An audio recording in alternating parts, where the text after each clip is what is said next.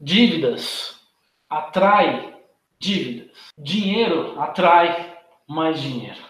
Dívida atrai mais dívida, segue a tendência. Quanto mais dívidas tu, tu cria, mais hábito para criar mais dívida tu tem. Quanto mais dinheiro tu ganha, mais o hábito de ganhar dinheiro você tem.